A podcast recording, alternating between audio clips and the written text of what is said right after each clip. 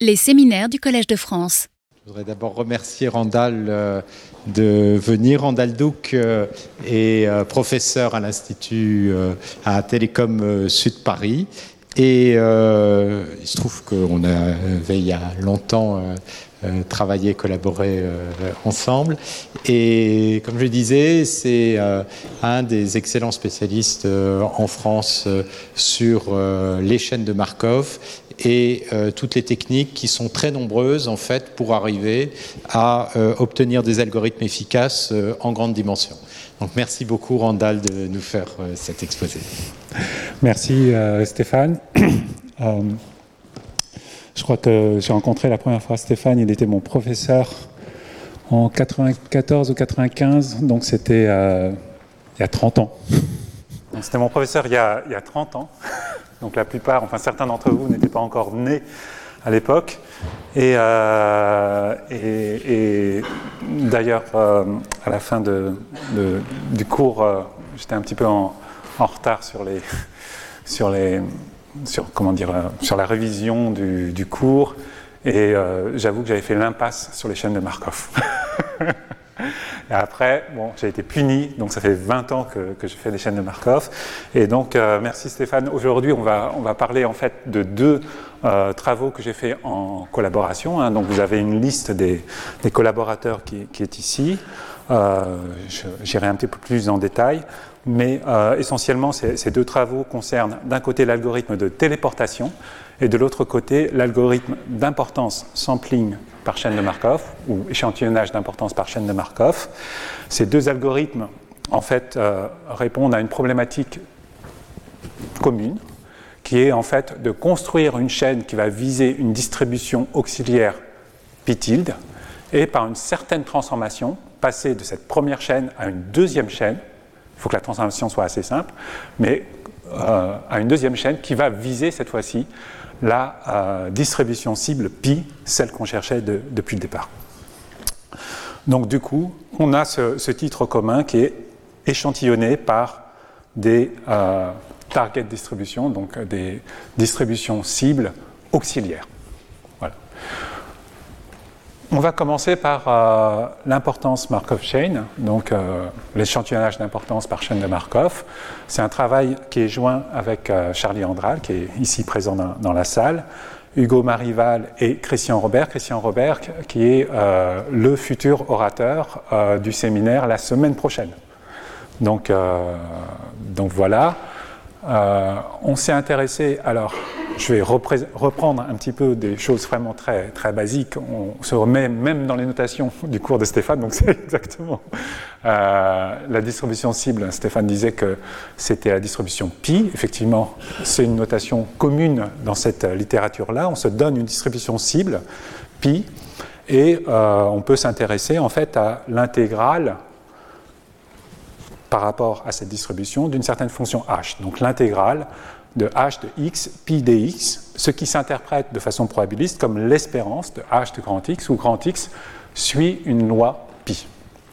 Effectivement, euh, avant même l'avènement de toutes les techniques en grande dimension, de machine learning, etc., euh, on avait tout simplement une situation en statistique bayésienne où on a une distribution qu'on a identifiée comme étant notre distribution d'intérêt, on se donné par exemple un paramètre, une loi a priori sur les paramètres, on a des observations qui sont liées à ce paramètre et on, on change, on tient compte de ces observations pour obtenir une loi a posteriori euh, de notre paramètre et c'est ça notre distribution cible.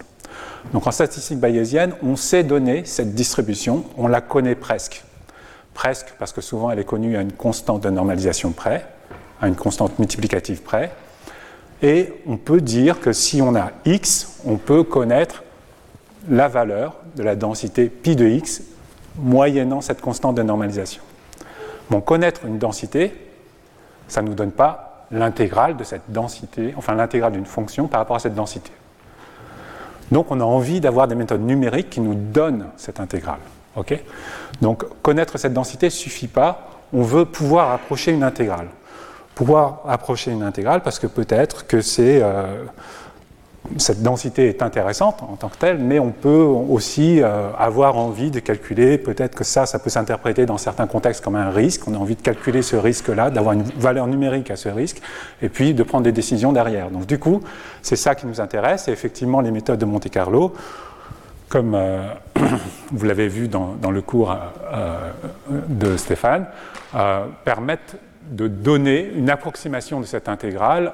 Alors, dans le monde idéal, ce serait si on arrive à simuler en fait des variables aléatoires xi qui sont id suivant une loi pi, eh bien on va approcher l'intégrale de h par rapport à pi par la moyenne empirique, 1 sur n somme des h de xi, et ça, ça va constituer une approximation de, notre quantité. Évidemment, on ne sait pas simuler suivant pi. Alors, je vais reprendre des choses qui ont été entendues en fait dans le cours juste avant. Hein. donc euh, j'étais là, donc j'ai entendu. Je sais que Stéphane a introduit ces, quantités-là. Donc il y a l'algorithme de rejet qui euh, nous dit quoi?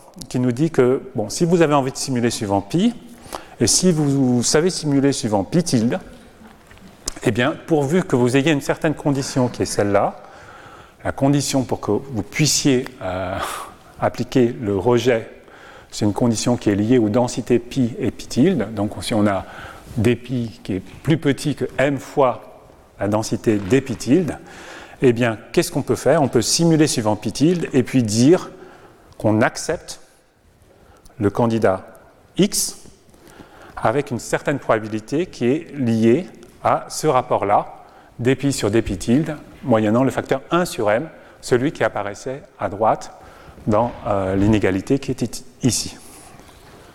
Donc, soit on accepte le candidat, soit on le rejette. D'accord? Et on recommence. Donc, si on a, malheureusement, si on a tiré notre variable de Bernoulli et on a trouvé 0, on n'a pas accepté le candidat, eh bien, on va de nouveau proposer un candidat suivant pi tilde et puis voir si on l'accepte ou pas avec cette probabilité-là. D'accord? Et finalement, quand vous regardez simplement les candidats acceptés, le miracle, c'est que les candidats acceptés vont effectivement être exactement sous la distribution pi. Donc ça, c'est pas mal. On a aussi l'importance sampling hein, qui a été introduit juste euh, avant, où simplement on a pi de f, on avait vu que c'était ça qui, pouvait nous intéresser.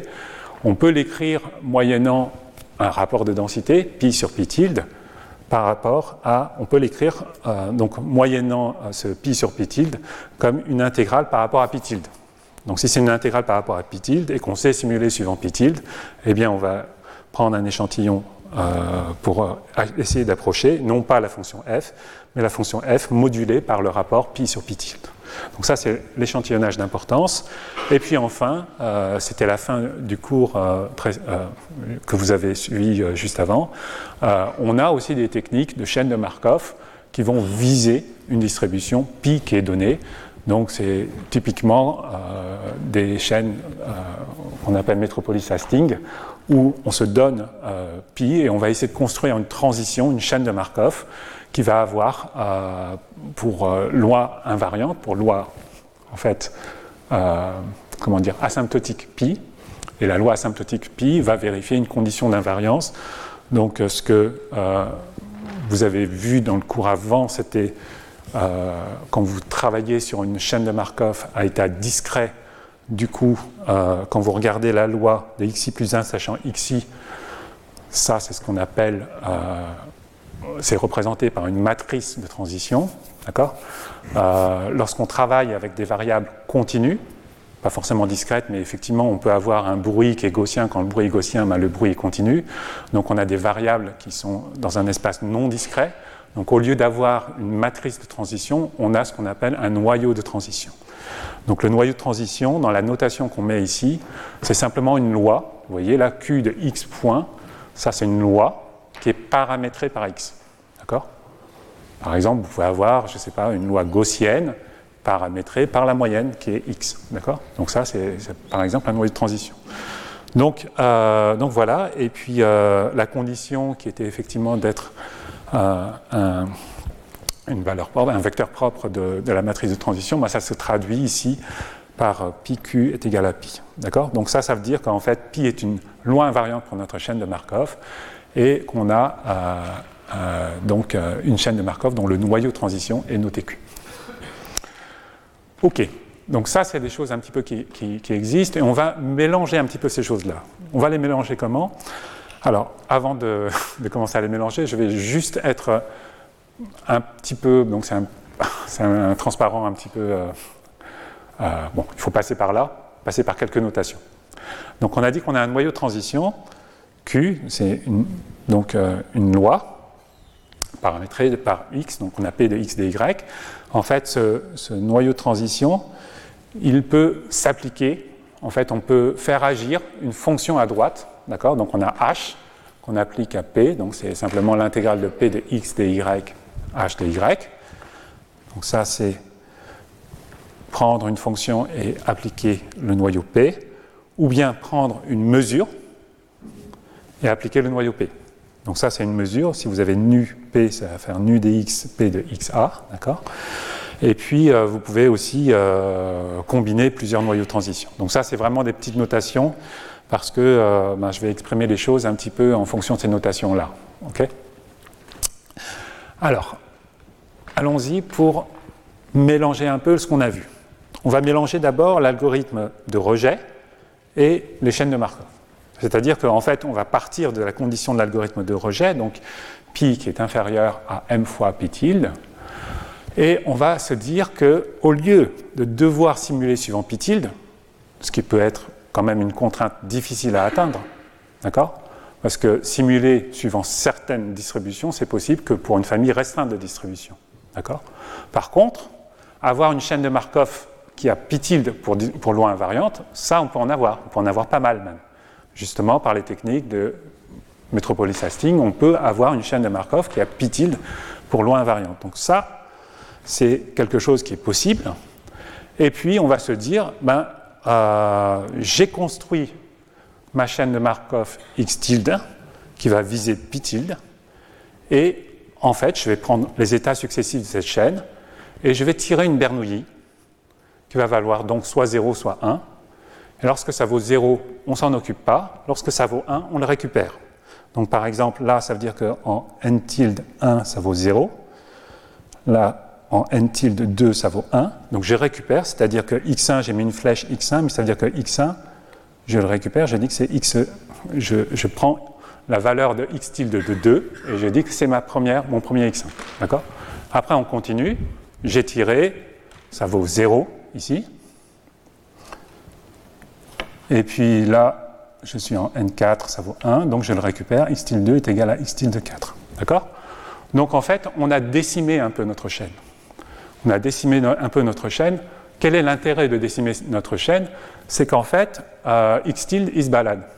On espère que x tilde, en fait, se balade mieux que x. C'est-à-dire qu'en fait, euh, on a cet exemple hein, qui est encore au tableau, où on a euh, une loi à viser qui a deux modes. Si les modes sont très séparés, on va avoir du mal à passer d'un mode à l'autre. Donc imaginez qu'au lieu d'avoir pi qui est comme ça, avec deux modes très séparés, vous avez deux modes. La, partie entre les deux est plus, plus. Alors. Donc si au lieu d'avoir euh, deux modes très séparés, vous avez un peu moins séparés. Donc si on a quelque chose qui est comme ça, on peut espérer, et que ça, ça représente pi tilde, on peut espérer qu'effectivement, on va se balader un peu plus entre les modes. D'accord? On se balade un peu plus entre les modes, mais par cette procédure de rejet, on va tuer certains points et en garder que quelques-uns. Donc en fait, ça, ça, me permet, entre les modes, d'avoir des points qui vont se déplacer non pas en un coup, mais en plusieurs coups. D'accord? C'est des x tilde qui vont se déplacer ici, mais comme après ils vont être tués, on ne va pas les récupérer. Donc ça nous a permis en fait de franchir euh, ce, tunnel entre les modes, mais de façon aléatoire, c'est-à-dire qu'on n'a pas besoin de trouver une dynamique qui nous permet d'arriver directement dans, le mode. On a simplement un x tilde qui se balade parce que simplement pi tilde est bien ajusté. C'est un pi tilde qui doit ressembler un petit peu à pi hein, quand même, qui doit quand même explorer les modes, mais euh, par cette technique, on pourrait, on pourrait tuer ces points-là. Alors évidemment, quand on est en chaîne de Markov, il faut trouver la transition. C'est comme ça que toutes les choses vont se, lire, toutes les propriétés de notre chaîne vont se lire. Donc effectivement, quand on regarde euh, la transition, il y a une écriture bon, qui est qu'est-ce qu'elle est? Euh, qu'est-ce qu'elle est? C'est une somme infinie, c'est un petit peu compliqué, mais ça peut se comprendre en un certain sens, parce qu'en fait, je prends quoi? Ici, j'ai l'espérance partant de, petit x, et je veux savoir qu'est-ce qui se passe quand je passe de x1, par exemple, à x2. x1, on a dit que c'était x tilde 2, donc x1 se trouve ici, et je regarde quand est-ce que je passe de x1 vers x2. Eh bien, qu'est-ce qui se passe pour ça? Ben, D'abord, j'ai refusé, donc n tilde 3 vaut 0, et puis à un moment, n tilde 4 vaut 1. À un moment, j'ai accepté, je suis là. Donc en fait, on doit avancer dans notre chaîne, Q, en ayant tiré nos variables de Bernoulli jusqu'à ce qu'on accepte. D'accord? Donc quand j'écris ici, c'est exactement ce qui se passe. Ça, c'est d'avoir avancé dans notre chaîne Q. On a à chaque fois refusé, donc on a un moins probabilité d'acceptation. D'accord? Donc ça, c'est d'avoir refusé K moins une fois. Et puis, finalement, on a accepté à l'instant K. Donc on a cette écriture-là avec un produit de 1 jusqu'à K-1 de 1 moins ρ, puis le facteur ρ de xk, h de xk. Donc ça, c'est une écriture, somme toute, assez naturelle. Et en fait, cette écriture permet en réalité euh, d'obtenir un certain nombre de propriétés qui vont nous être utiles euh, pour notre chaîne. Donc notamment euh, la loi des grands nombres. Alors cette loi des grands nombres, si on veut une loi des grands nombres, qu'est-ce qu'on espère avoir? On espère que, en fait, si vous avez une loi des grands nombres pour Q, pour notre chaîne x tilde, vous allez obtenir une loi des grands nombres pour x. D'accord? La loi des grands nombres s'appuie sur le théorème de Birkhoff écrit ici. Et en fait, on arrive à montrer que dans un contexte de chaîne de Markov, pour que, euh, obtenir une loi des grands nombres, il y a une chose très simple, qui est incroyablement simple, c'est que si H est, si H est borné et vérifie SH est égal à H, alors H constante. Donc cette propriété est équivalent à dire que 1 sur n, somme de i est égal à 1 jusqu'à n de h de xi, est égal à pi de h, p xi presque sûrement, où x0 est suivant xi. Et xi plus 1 sachant xi est suivant euh, un noyau qui est s.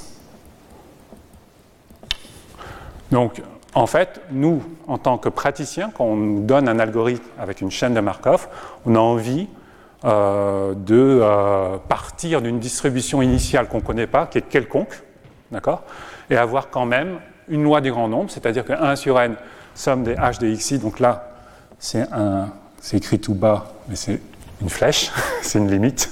Lorsque n tend vers l'infini, on a envie que 1 sur n, somme des h de xi, tende vers pi de h, quelle que soit euh, notre distribution que j'ai mis au départ, parce qu'en fait, on initialise notre chaîne, donc on part d'un point qui, euh, a priori, peut être quelconque.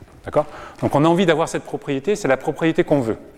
Et cette propriété qu'on veut, en fait, dans un contexte de chaîne de Markov, c'est ça qui est extraordinaire, elle est très simple, euh, elle s'écrit sous la forme suivante, elle est équivalente en fait, équivalente à, avoir que si vous prenez un h qui est une fonction, donc là c'est pas très bien écrit, mais c'est une fonction bornée, d'accord? Si vous prenez une fonction bornée qui vérifie sh est égal à h, c'est ce qu'on appelle en chaîne de Markov une harmonique bornée. Toute harmonique bornée est une constante, d'accord? Donc ça c'est la propriété qu'on veut et euh, elle est équivalente à cette propriété très simple là. Du coup, on a pris du temps pour calculer cette horrible expression du noyau S, mais on va essayer d'en récupérer quelque chose. Imaginez par exemple que S de H est égal à H. Donc cet horrible noyau S s'écrit comme Q rho de H plus Q 1 moins rho SH. Donc ça, c'est en regardant l'expression qui est au-dessus. Quand on regarde l'expression qui est au-dessus, on a une somme de 1 à plus l'infini. Donc on commence par distinguer k égale 1 et k égale 2 jusqu'à plus l'infini. Si k égale 1, cette partie-là disparaît. On se retrouve simplement avec Q rho H, c'est le premier terme. Et puis une somme de 2 à l'infini, eh bien ça peut s'écrire sous cette forme-là en ayant décalé un petit peu les choses. Donc on a une formule un petit peu où S apparaît dans deux endroits, d'accord? Mais euh, on a cette écriture-là. Donc on avait une horrible formule, on a une écriture un petit peu plus simple, mais qui a fait apparaître SH en deux endroits. Et qu'est-ce qu'on voit? Imaginez que SH est égal à H. Donc on a SH qui vaut H, et ici ça vaut H Donc il nous reste que H est égal à Q de ρh plus 1 moins ρh. Donc on, obtient, on peut factoriser. ρh plus 1 moins ρh, ça fait ça. Donc le ρ s'élimine. Et ça me donne QH. Donc en fait, on a montré que si SH est égal à H, alors QH est égal à H. Et en utilisant cette, cette propriété-là, ça veut dire que si vous avez une loi des grands nombres pour Q, pour X tilde, vous avez une loi des grands nombres pour X. D'accord? Donc ça, c'est très agréable. C'est simplement, bon là, je, vous, mets un petit peu euh, la propriété que le praticien a envie de voir et comment celui qui va derrière vouloir justifier les bonnes propriétés pour le praticien, ce qu'il va vouloir faire, c'est écrire le noyau de transition, essayer de vérifier que si effectivement la propriété est vérifiée pour la chaîne auxiliaire, elle va être vérifiée pour la chaîne euh, qu'on a construite derrière, la réjection Markov chaîne. Et c'est quelque chose qui est très simple à faire. Voilà, donc on a deux formules un petit peu récurrentes comme celle-là. Et puis, ce qu'on peut montrer, c'est que effectivement, notre chaîne, S, celle qu'on a construite, est effectivement invariante par rapport à la loi pi. Donc ça, c'est, quelque chose qui se fait euh, normalement très bien de nouveau en utilisant ce, cette expression-là. Donc ça, ça peut être comme euh, un exercice. Hein. Euh, si, si, vous supposez que effectivement vous avez Q qui est pi tilde invariant, donc vous avez pi tilde de Q est égal à pi tilde, eh bien quand on a ça, ben, on va appliquer pi tilde ici. Et là, vous mettez tout ça ici. Et vous allez pouvoir simplifier parce que à droite, vous allez voir apparaître pi tilde Q euh, à deux endroits. Et donc, vous remplacez pi tilde Q par pi tilde. Et quand on décrit, euh, on développe, on se rend compte en fait qu'on obtient ça, c'est-à-dire que S est pi invariant. Donc tout se passe bien, on est assez content. On a construit une chaîne de rejet avec donc la possibilité de décimer certains points, d'en garder quelques-uns, mais on est quand même sous la condition que dpi est inférieur à m fois dpi tilde. Et quand, pour que quand vous prenez deux distributions pi et pi tilde, deux lois pi et pi tilde, lorsque ça c'est vérifié, ça peut être vrai que pour des, un m suffit, trop grand. D'accord? Donc ça, c'est pas... On reste quand même avec cette contrainte-là qui n'est pas tout à fait satisfaisante. Alors qu'est-ce qu'on fait? Eh bien, cette contrainte-là euh, nous conduisait en fait à euh, associer à tout point x tilde soit 0, soit 1. Eh bien, essayons d'être encore plus général, non pas associer soit 0, soit 1, mais soit 0, soit 1, soit 2, soit 3, soit 4, etc. Donc, c'est-à-dire donner la possibilité soit de. Euh, pardon. On avait un n tilde 1 qui valait 0, n tilde 2 qui valait 1, soit donner la possibilité de garder le point, soit donner, la possibilité de tuer le point, soit donner la possibilité même de dupliquer les points. D'accord? Si par exemple euh, on a un pi tilde, on a donc ce pi tilde qui se déplaçait euh, entre les modes, parce que les modes étaient moins euh, extrêmes que les modes de pi, eh bien peut-être qu'on a effectivement été proche d'un mode, et proche de ce mode-là, on va donner la possibilité de les multiplier. Donc on a dupliqué les points qui étaient dans des endroits intéressants par rapport à pi. D'accord? Et les endroits non intéressants par rapport à pi ont été simplement les points qui étaient là, on les a simplement enlevés. Donc comment on fait ça? Donc au lieu d'avoir cette contrainte-là, on va l'oublier, cette contrainte, et on va simplement avoir cette quantité-là, mais qui ne va plus s'écrire comme une probabilité. Hein. On va avoir le rapport d'épi sur d'épi tilde, et au lieu d'avoir le facteur 1 sur m, on va donner un facteur kappa. Et euh, au lieu de tirer une variable de Bernoulli, on va tirer une variable qui va être le nombre de répétitions et qui va satisfaire une contrainte euh, en termes d'espérance, qui est l'espérance de n tilde, qui est égale à ce rho kappa l'espérance de n tilde sachant x tilde. Donc n tilde, c'est le nombre de points qu'on va conserver. Ici, vous avez vu, euh, n tilde de 2 va être égal à 3. Donc ici, n tilde de 3 vaut 0, n tilde de 4 est égal à 1, n tilde de 5 est égal à 2. Donc on, a en fait, euh, on a en fait euh, choisi un nombre de copies qui va être n tilde qui est aléatoire, mais avec une seule contrainte, qui est une contrainte d'espérance. Et donc, si on veut, par exemple, euh, construire une variable à valeur entière dont l'espérance est rho kappa, on peut tout simplement prendre la partie euh, euh, entière de, cette, de, ce rho kappa et puis rajouter une variable de Bernoulli dont, le, dont la probabilité de succès est la partie, comment dire, fractionnaire. D'accord? Donc le Ici, c'est la partie entière, et puis le, crochet là correspond à la partie fractionnaire de, de Donc on a un petit aléa qui est de rajouter 0 ou 1, mais en fonction d'une probabilité d'acceptation qui est euh, euh Eh bien, euh, on a deux exemples de ce genre de choses qui existent déjà.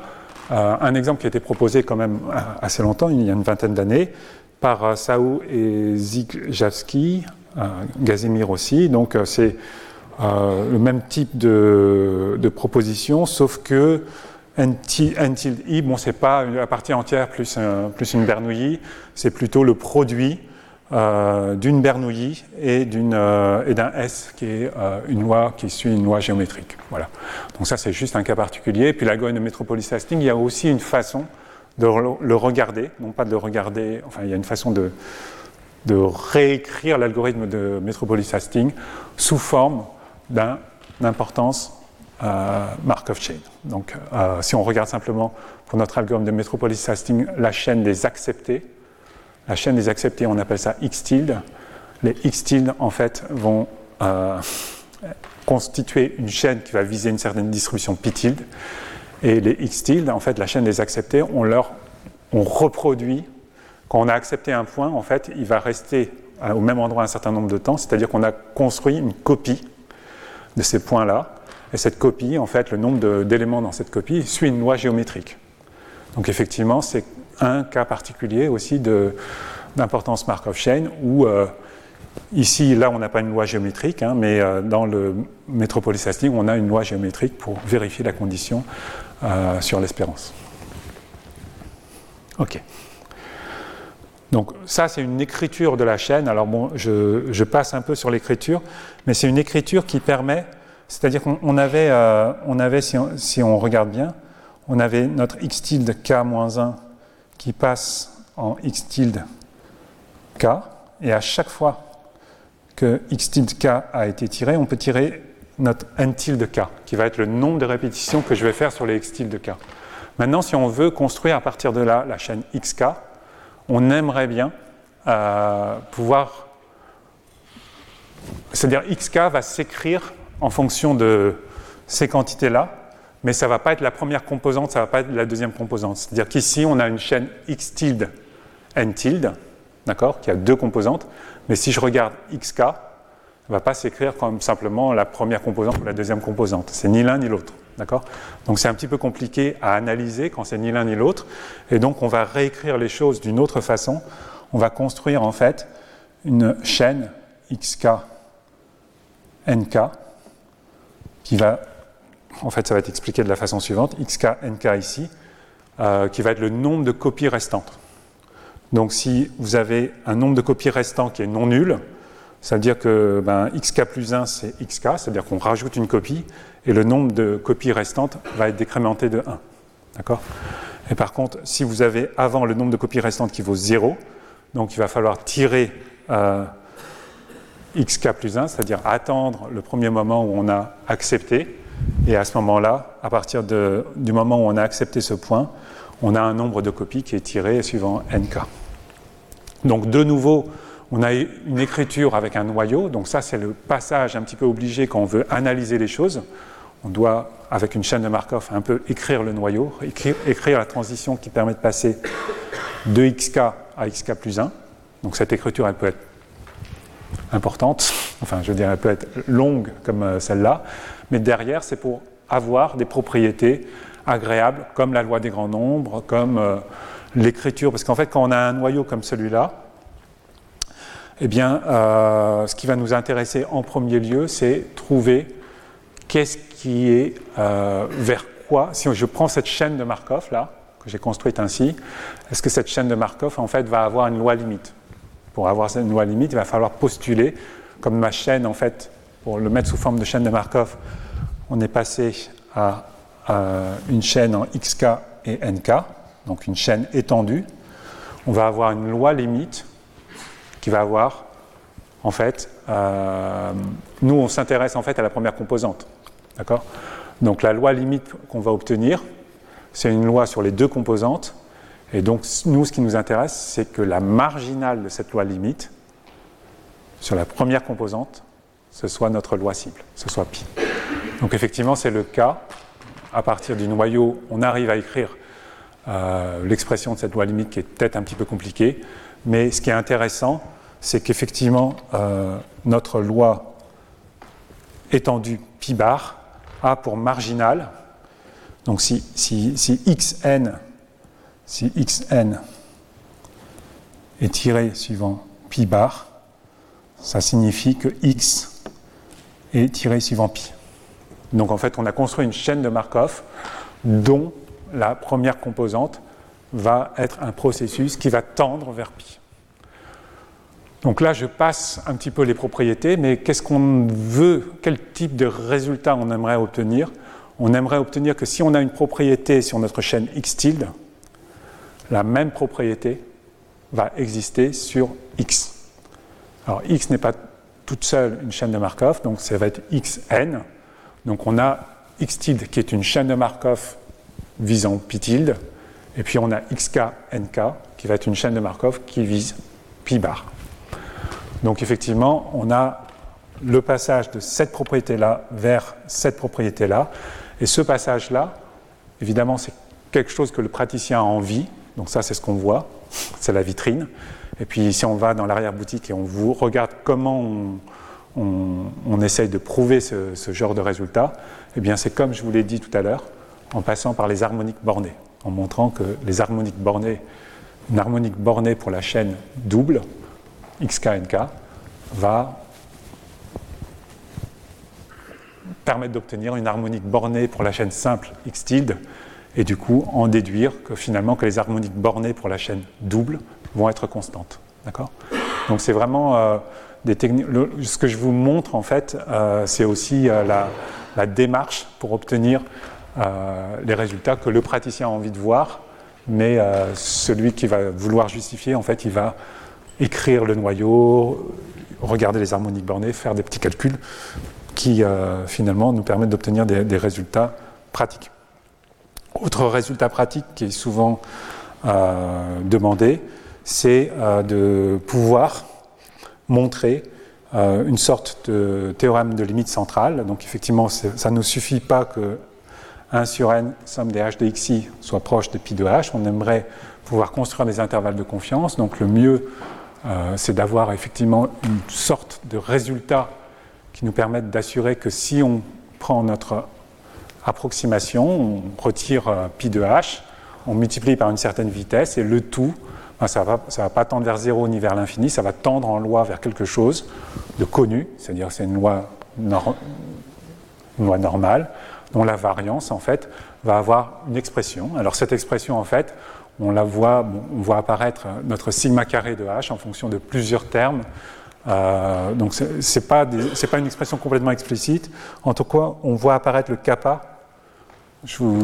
Quand on avait remplacé le 1 sur m, le facteur 1 sur m par un kappa, ce kappa-là va impacter en fait la variance sous une forme qui est euh, ici.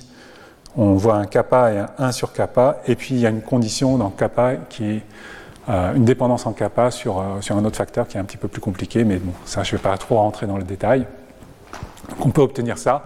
On peut obtenir aussi ce qu'on appelle l'ergodicité géométrique. Donc il faut faire attention, ce n'est pas tout à fait la même chose. La notion d'ergodicité dans la littérature chaîne de Markov la notion d'ergodicité dans la littérature système dynamique, c'est un petit peu différent. Euh, l'ergodicité en chaîne de Markov, en fait, c'est de regarder ce que j'ai noté ici de façon abrégée xi pk, c'est simplement la loi de notre chaîne lorsque x0 est suivant xi et lorsque je regarde ma chaîne à l'instant k. D'accord? À l'instant 0, j'ai pris x0 suivant une distribution initiale qui est xi, et puis j'itère ma chaîne k fois, je regarde ma loi de ma chaîne, et j'ai envie de dire que si k est suffisamment grand, cette loi-là va ressembler à la loi asymptotique, c'est-à-dire pi. Donc effectivement, pour essayer de quantifier cette différence, eh bien, on a diverses façons de, quantifier la différence entre une loi et une autre loi. Il peut y avoir effectivement, vous avez vu dans le cours, la, divergence de Kullback. Il peut y avoir aussi euh, d'autres façons de, quantifier cette différence. Ça peut être aussi ce qu'on appelle la DTV, la, distance en variation totale. La distance en variation totale nous permet simplement de euh, dire que la loi de notre chaîne n'est pas trop éloignée de pi, et quand elle n'est pas trop éloignée à un facteur géométrique, c'est-à-dire qu'en fait, quand vous avez une écriture comme ça, ce qui est important, c'est que vous avez un facteur ici, delta, qui est supérieur à 1. Donc, euh, delta est supérieur à 1, donc on a, et on a une série convergente. Donc, du coup, cette, euh, cette quantité, ça veut dire fait, que dTV entre xi pk et pi bar va être euh, inférieur à une constante divisée par delta k. Donc on a une décroissance ici en 1 sur delta à la puissance k. Donc on a quelque chose qui tend vers 0 géométriquement vite. Donc voilà, on a grosso modo, je vous parle un petit peu des trois propriétés qui souvent nous intéressent. Avoir une loi des grands nombres en partant de n'importe quelle distribution, avoir un théorème de limite centrale, et puis avoir euh, ce, type de résultat qu'on appelle l'ergodicité géométrique, c'est-à-dire que notre chaîne de Markov, quand on a itéré k fois notre chaîne de Markov, ben, sa loi ne va pas être exactement pi, mais elle va être égale à pi à rho puissance k près, d'accord? À un certain facteur euh, qui décroît géométriquement vite. Donc, numerical simulation, je passe, parce que je voudrais passer à la téléportation. Et puis je vais, je vais, euh, je vais vous faire un.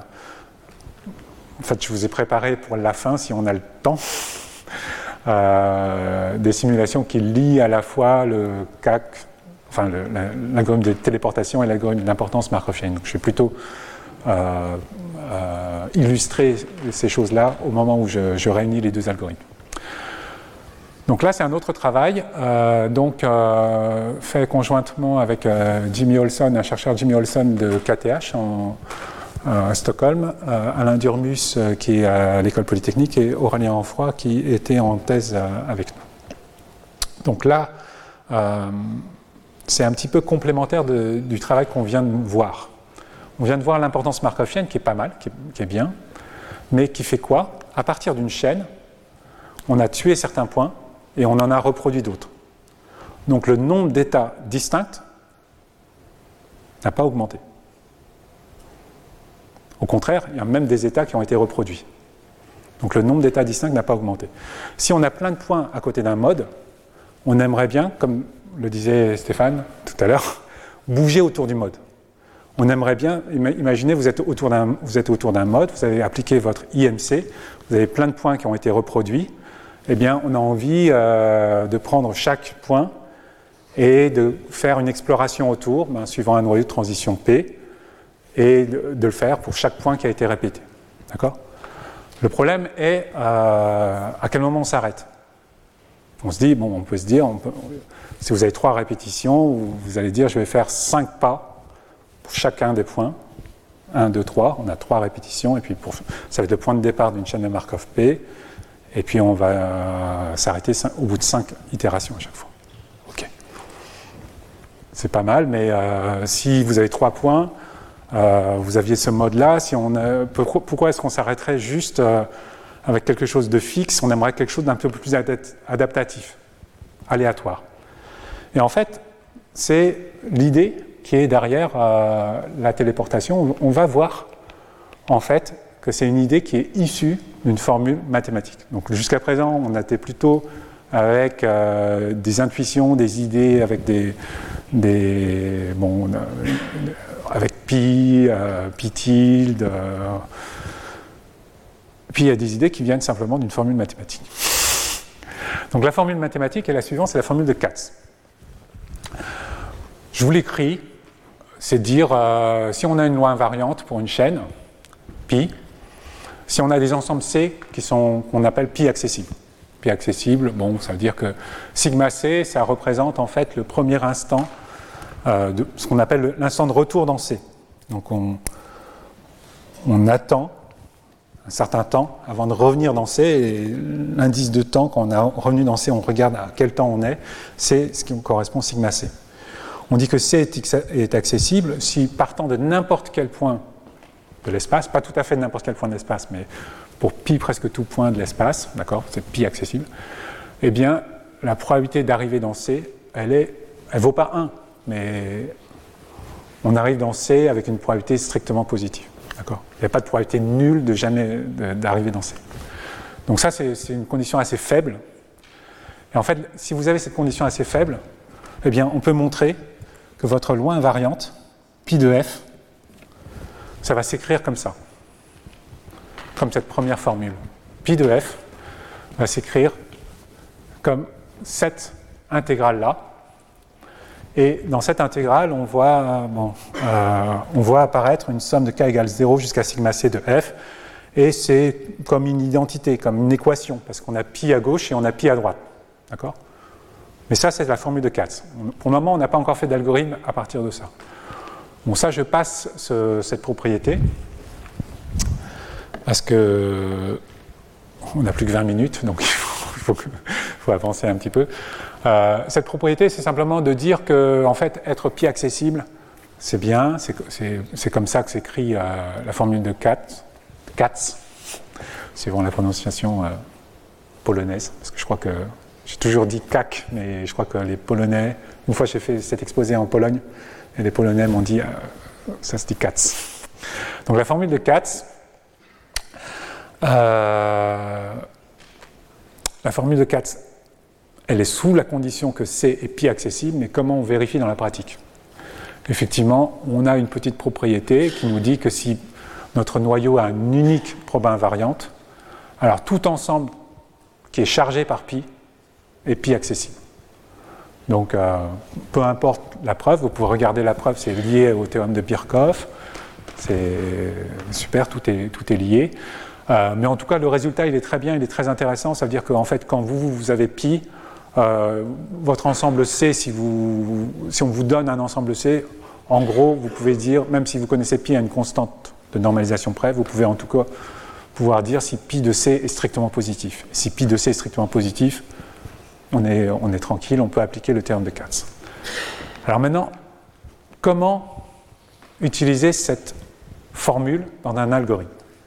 La propriété remarquable, c'est qu'en fait, ici à gauche, on a pi appliqué, c'est l'intégrale de f, pi dx. Donc on intègre sur tout l'espace. Tandis que la propriété à droite, c'est pi restreint à l'ensemble C. D'accord? Peut-être que quand vous intégrez pi sur tout l'espace, pi se comporte pas très bien.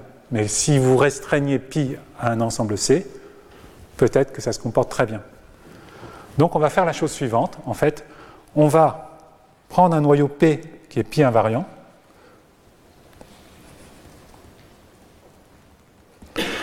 Et on va faire la chose suivante. On va proposer un candidat suivant le noyau P et s'il n'est pas dans C, on l'accepte. D'accord?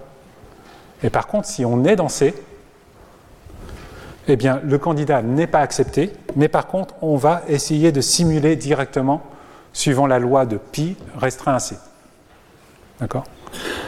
Est-ce qu'on peut simuler suivant C? Ben, C, vous voyez, vous avez la formule de Katz. C'est quelque chose qui est vrai, grosso modo, pour tout ensemble C tel que pi de C est strictement positif. Donc vous pouvez choisir en fait la forme de votre ensemble. Par exemple, si on le choisit sous cette forme-là, ça veut dire qu'en en fait, on a restreint l'ensemble des x qui nous intéressent, on a restreint à un endroit où on pouvait utiliser l'algorithme de rejet pour simuler suivant la loi euh, de pi restreint à c. Donc ça, c'est possible de le faire dans cet ensemble-là. Donc du coup, on peut l'utiliser la formule de rejet. Donc là, c'est un exemple en fait euh, d'utilisation de ça avec. Euh, donc, qu'est-ce qu'on a fait? Donc, on, a un mélange de deux gaussiennes.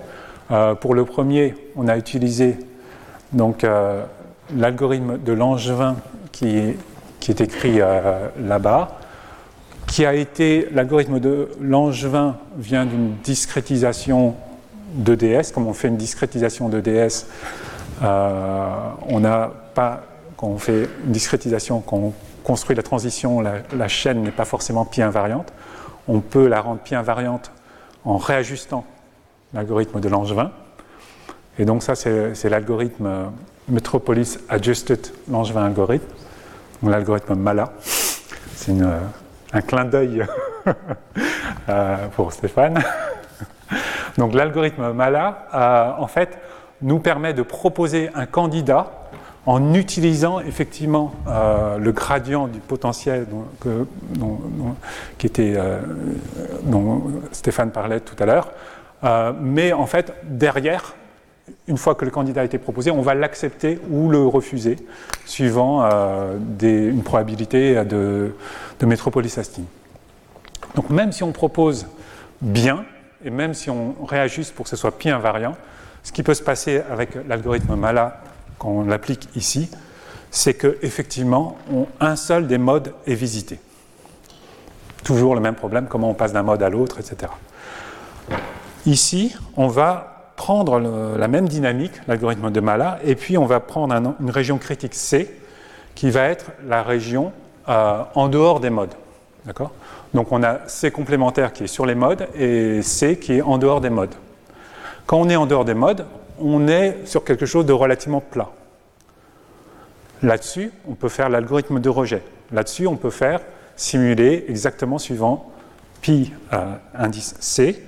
Et euh, du coup, on a en rouge les points qui ont été simulés suivant pi indice C. Donc on a finalement une combinaison de deux dynamiques une dynamique qui est la dynamique Mala qui est utilisée à l'intérieur, autour des modes, ici dans les points bleus, d'accord? Et puis en dehors des modes, en fait, on a simulé directement suivant pi restreint à c, d'accord? Et dans ce cas-là, en fait, c'est pour ça qu'on l'a nommé un peu la téléportation, c'est que quand on arrive dans certaines régions de l'espace, on va utiliser carrément une autre dynamique, d'accord? On a utilisé carrément une autre dynamique. L'autre dynamique, c'est simulé de façon euh, par un algorithme de rejet de pi restreint à c. Après, on a des variantes. Une fois qu'on a bien compris ce, qui se passe ici, on a des variantes. Donc là, c'est l'écriture du, noyau. Bon, ok, on passe. Euh, les variantes. Évidemment, ce n'est pas satisfaisant de devoir simuler par algorithme, algorithme de rejet. Dès qu'on entend rejet, de toute façon, c'est pas complètement, c'est pas complètement satisfaisant parce que, euh, parce que même si vous choisissez vous-même votre votre ensemble C, euh, peut-être qu'on ne sait pas bien faire les choses. Donc du coup, euh, on pourrait, au lieu de ça, avoir un noyau qui a pi restreint à C comme loi invariante. D'accord? Et tout d'un coup, on se retrouve un petit peu dans l'exposé de la demi-heure précédente, où on avait un noyau Q qui visait une loi pi tilde. Et cette loi pi tilde ici, au lieu d'être. C'est la loi de pi restreint à C. C'est un cas particulier simplement. D'accord? Donc j'ai une loi pi tilde, qui est pi restreint à c, et j'ai un noyau qui vit cette loi pi tilde. Eh bien, comment je fais? Je vais proposer des candidats jusqu'à ce qu'on arrive dans C. Quand on arrive dans C, au lieu de tirer suivant pi restreint à C, je vais avancer suivant le noyau Q. C'est-à-dire qu'en fait, vous avez la chose suivante. Vous avez, euh, imaginez, vous êtes là, euh, vous vous baladez avec euh, un noyau P. Donc on est ici, on a Y K-1 qui est ici, on propose un candidat ici, on continue, on l'accepte, on utilise le noyau P, et puis à un moment on propose le candidat ici. À ce moment-là, il est refusé, il n'est plus dans C, il est refusé. Et je vais regarder le dernier moment où j'étais dans l'ensemble C. Donc l'ensemble C, c'est cet ensemble-là. Euh, le dernier moment où il était dans, l'ensemble C, c'était euh, mon Z euh, K-1. Et j'opère une transition là-dessus. C'est-à-dire qu'on a deux dynamiques. On a une dynamique autour du mode, et quand on arrive dans l'endroit entre les modes, eh bien, on va reprendre, on va se rappeler où est-ce qu'on était, où est-ce qu'on avait exploré la dernière fois qu'on avait qu'on était dans le, entre les modes. La dernière fois qu'on avait qu'on était dans le mode, c'était en ZK-1, et on va utiliser le noyau Q pour, euh, pour explorer euh, dans l'ensemble C. D'accord? Donc on a deux dynamiques qui sont vraiment différentes. On les combine de façon un petit peu aléatoire. Ce n'est pas une combinaison où je dis je fais P, puis après je fais Q. Euh, on, les combine en utilisant euh, ben, euh, l'aléa du fait qu'on propose, et puis à un moment on propose dedans, et à ce moment-là on, choisit le, noyau Q. Donc c'est ça, qui, donne une certaine flexibilité en fait à, l'algorithme. Et donc avant de... Donc le type de propriété, effectivement, c'est c'est un peu du même genre, hein, c'est-à-dire que d'abord on écrit le noyau que c'est, donc c'est une expression un petit peu compliquée qui est celle-là. Après, on identifie à partir de cette expression la loi euh, stationnaire associée à ce noyau. Cette loi stationnaire, comme la chaîne est étendue, on a deux composantes. Il faut s'assurer que la première euh, composante a une loi stationnaire qui est bien pi, donc on regarde la marginale de la loi stationnaire, on, vérifie qu'elle est bien pi, que, cette, euh, que ce noyau en fait euh, est plus efficace. Donc ça, c'est là je, vais, prendre un exemple en fait sur un mélange, pas tout à fait de gaussienne, on prend, on prend un mélange de gaussienne et puis on rajoute une densité qui est sous la forme exponentielle de moins x moins x0 à la puissance 4. Donc gaussienne, ça va être x moins x0 carré. Là, ici, on est à la puissance 4. Quand on est à la puissance 4, en fait, euh, ce qui va se passer, c'est que quand vous prenez le gradient du log, euh, ça ne va pas être Lipschitz. Donc il y a des choses qui vont mal se passer, en fait, quand on a l'algorithme de Mala avec euh, donc cette proposition qui est ici. On voit gradient du log pi qui, qui apparaît. Si c'est Lipschitz, les choses se passent bien. Mais si ce n'est pas Lipschitz, les choses peuvent, euh, peuvent être compliquées. Donc effectivement, quand on a pour target un mélange de gaussiennes et qu'on rajoute parmi ce mélange de gaussiennes, on rajoute une densité un petit peu plus qui décroît encore plus vite vers 0 à, la puissance 4, euh, on voit que l'algorithme Mala permet de couvrir les modes à part ce point-là. Et ce point-là, comme par hasard, c'est celui-là. Donc il, euh, y a cette difficulté-là. Et donc en prenant cet algorithme-là, mais en utilisant cette fois-ci RW, donc c'est Random Walk, c'est une version de Metropolis Hastings, où on a euh, fait une proposition de candidat sous cette forme-là. Donc on a YK plus 1, c'est la version courante, on rajoute un bruit gaussien. Euh, donc avec cette proposition-là, on réajuste pour que ce soit un Metropolis Hastings. À ce moment-là, on va viser euh, une distribution qui est pi restreint à C et on obtient finalement, là j'ai mis en bleu, c'est tout ce qui est visité par euh, le, le, P et en rouge, c'est tous les points qui ont été produits par le noyau Q. Donc là, on a effectivement la possibilité de, recouvrir tous les modes. Donc on a trouvé tous les modes à, ce niveau-là. Donc là, je, passe rapidement, je crois, qu'on arrive, il nous reste 5 euh, minutes. Donc euh, je, vais vous montrer des simulations plutôt. Donc du coup, je vais euh, juste pour, juste pour, pour finir sur les parties théoriques, on avait vu que en fait, ça ressemblait à, avoir un noyau Q qui visait une, une target intermédiaire qui était pi restreint à C. Maintenant, si j'ai envie de viser pi tilde, ou pi tilde, c'est pas pi restreint à C, mais ça vérifie simplement cette condition-là. Une condition de type rejet. D'accord? Eh bien, c'est très simple. On a déjà tous les ingrédients pour construire ça, c'est-à-dire pour construire à partir d'une chaîne qui vise pi tilde, une chaîne qui vise pi. Comment on fait? C'est la chose suivante, c'est que pi reste, on va construire une chaîne euh, double. C'est-à-dire que si vous voulez que quand est-ce que vous si, vous prenez une Bernoulli qui va être de probabilité de succès 1 sur m dpi tilde sur dpi de x, d'accord? Pour avoir cette probabilité de succès là, eh bien vous allez pouvoir l'obtenir euh, en tirant une variable aléatoire uniforme et en regardant si cette variable aléatoire uniforme est plus petite ou non que cette quantité-là. D'accord? Donc du coup, euh, si on regarde x et u, on va regarder le moment où x, u va atterrir dans un ensemble. Cet ensemble, c'est u plus petit que alpha de x. D'accord? Donc on a étendu notre chaîne de Markov en disant j'ai ma chaîne xk et puis je rajoute une deuxième composante qui est de tirer une uniforme. U suivant une loi uniforme. Et je regarde le moment où UX appartient à un certain ensemble. D'accord? Donc du coup, en étendant notre chaîne de Markov, on se retrouve à considérer un ensemble dans lequel notre chaîne de Markov étendue va rentrer.